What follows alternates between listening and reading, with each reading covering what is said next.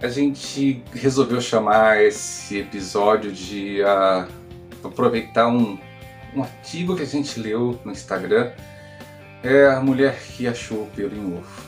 A gente fica um tanto preocupado porque nós sabemos da condição e realidade de muitas mães, mulheres que têm filhos autistas e a realidade delas dentro da própria residência.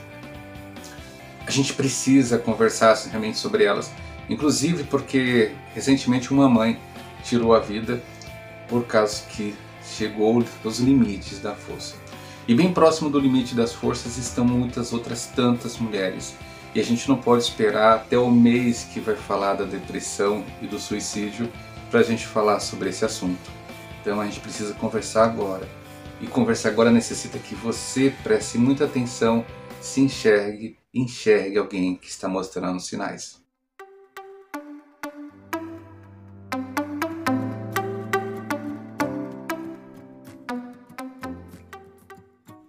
A gente conversa não como terapeuta, terapia, que não é uma roda de conversa nesse momento, mas é um bate-papo muito amigo com pessoas que estão aí do outro lado, que talvez se enxerguem, se vejam nessa fala da gente. A gente evita bastante fazer qualquer tipo de corte na nossa fala para vocês perceberem a sinceridade, inclusive do que nós estamos falando, então a gente fica procurando pouco fazer edição porque editar acaba se falando somente aquilo que é lindo, que é bonito.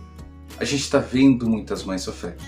Então é sem corte, a gente está vendo um monte de mães sofrer, mas que de repente recentemente descobriram o autismo dos filhos e em casa não tem uma pessoa para apoiar, para dizer vamos ali procurar. E aí fica aquela história, você está vendo coisa onde não existe. Nosso filho nossa filha é normal. Não, nosso filho, nossa filha, ela tem alguma coisa diferente, está acontecendo alguma coisa diferente. Então, quando a gente fala que a mãe achou pera em ovo, é uma expressão muito antiga, isso é uma estou explicando, principalmente para as pessoas autistas, que estou usando a metáfora. Então, procurar pelo em ovo é dizer que de repente você está procurando alguma coisa onde não existe. Então, quer dizer, quando foi feito o primeiro diagnóstico, não foi o do médico. O primeiro diagnóstico que a criança, o jovem autista tem, provavelmente muitas vezes veio de uma mãe curiosa. Então, quer dizer, essa mãe, percebendo que alguma coisa está acontecendo de diferente, resolveu investigar. E ela muitas vezes foi massacrada por, pelos comentários que vieram daqueles que não sabem muito menos do que ela sobre a condição, situação autista. Então, quer dizer, quando uma mãe percebe que seu filho não responde, não dá respostas eloquentes a uma pergunta ou não devolve um olhar, essa mãe de repente suspeita. Muitas mães até exageram. É verdade, ah, meu filho está andando na ponta do pé, ele é autista. Não necessariamente andar na ponta do pé, já conversamos sobre isso, é um sinal de autismo. Mas aquilo faz ela despertar porque você talvez não tenha contato com essa criança o suficiente para achar alguma coisa estranha ao comportamento dela. Mães têm a capacidade de entender choros, choros diferentes, choro de fome, choro de mãe, choro que eu quero a mãe. As mães conseguem compreender. Por isso que elas acham tão estranho qualquer tipo de comportamento diferente.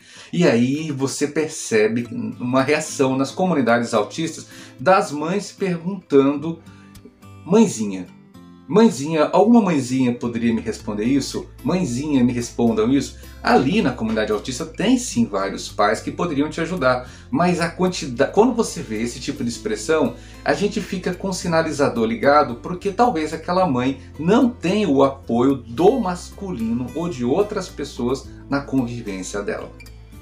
Então a gente fala o seguinte: ela está errada, pedir ajuda para as mães, talvez ela esteja certíssima, pedindo para quem talvez esteja vivendo a mesma situação que ela. E como forma reativa ao masculino, ela foge de perguntar para os homens. E aí fica aquela situação, e você, cara, o que, que tu está fazendo pela situação? Você está enlouquecendo mais ainda? Existe uma condição que foi diagnosticada no Japão que era uma. O nome assim abrasileirado era depressão do marido aposentado. É depressão do marido aposentado, uma coisa nesse sentido. Era uma situação que acontecia nas mulheres após a aposentadoria dos homens. Então o homem ficando muito tempo em casa enlouquecia as mulheres. Você já fez isso, já fez aquilo, você já fez aquilo. Então como se fosse ele o rei E ele determina tudo o que ela tem que fazer, além das outras coisas que ela já fazia ou que ela faz com tanta rotina e você quer mandar essas mulheres enlouquecer. E aí a gente percebe que existem muitas mulheres, inclusive, que estão em processo de depressão por causa do marido, por causa do namorado, do amigo, do companheiro e dos familiares. Muitos familiares ficam com essa história que ela está vendo coisa. Se ela está vendo, deixa ela investigar.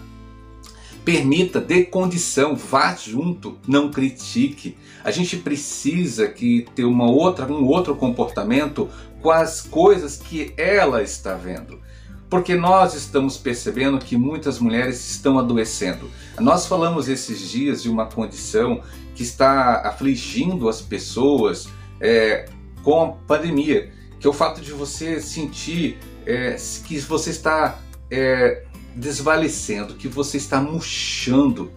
Então, quer dizer, falamos até num minuto, depois você procura por aí que a gente divulgou sobre essa situação, em que você parece que você está definhando. O termo a brasileirada é a definhar. É uma mulher que de repente, com a condição da, do confinamento, hiperconfinamento, ela está definhando, ela está adoecendo. Então, aí, em contrapartida, você vai encontrar na internet um monte de gente que está disposta a ajudar, mas ajudar desde que você pague. Então, a pessoa talvez não tenha condição financeira, mas encontra na web, de repente, um oásis, um local para poder parar o sua carta, seus camelos, para poder continuar essa jornada no deserto, porque é assim que ela se vê, muitas vezes andando sozinha no deserto.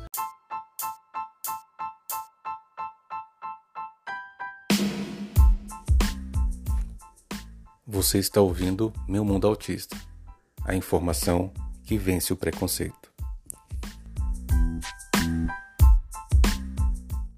Situações que a gente percebe, inclusive de mulheres que de repente gostariam, mas não têm a coragem de de repente tocar a vida somente com os filhos para que de repente o seu companheiro possa viver. A gente percebe também outras situações de mulheres que gostariam de ter uma vida sem o companheiro, porque o companheiro mais atrapalha do que ajuda, do que apoia, do que eleva a estima dessa pessoa a mulher por si só já vai ter aquelas transformações que acontecem não somente pela idade, mas pela própria fisiologia do que vai acontecer com ela, pelo próprio envelhecimento, como nós. É muito de fácil você ver as mulheres com certa insegurança. As mulheres de repente, é muito fácil você ver mulheres de repente preocupadas, inclusive com situações em que ela acha que está começando a ficar feia. Mas se não encontra o apoio em casa para dizer você tá bonita, ela começa a acreditar. E esse pelo em ovo acaba fazendo muito mal. E aí vem um filho, uma filha, que precisa todo dia que ela gaste muito tempo pensando nele.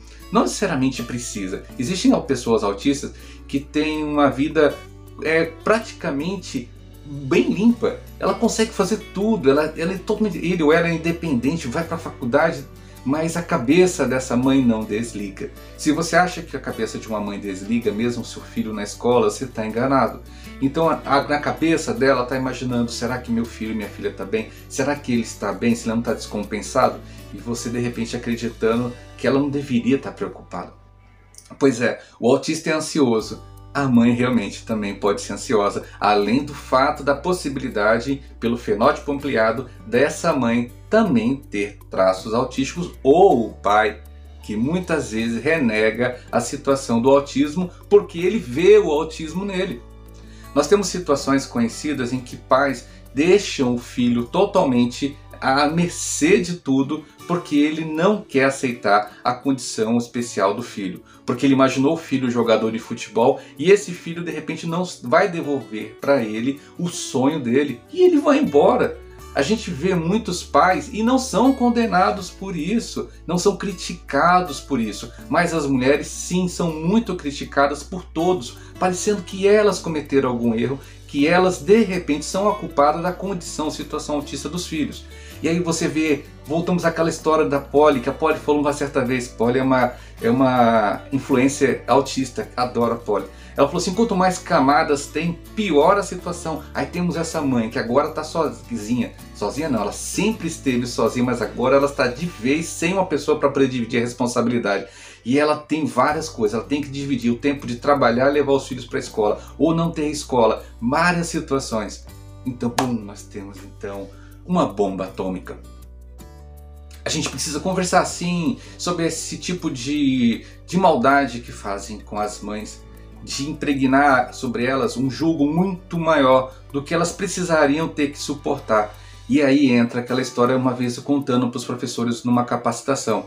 Se você acha difícil conversar com uma criança autista, eu acho que você deveria ter mais tato para conversar com a mãe da criança autista, porque essa mãe já chega aqui cheia de dores e ela quando vem conversar, ela já vem imaginando que o filho dela fez horrores, ou de repente ela vai sim vir achando que vai ser mais uma pessoa que está condenando o seu filho.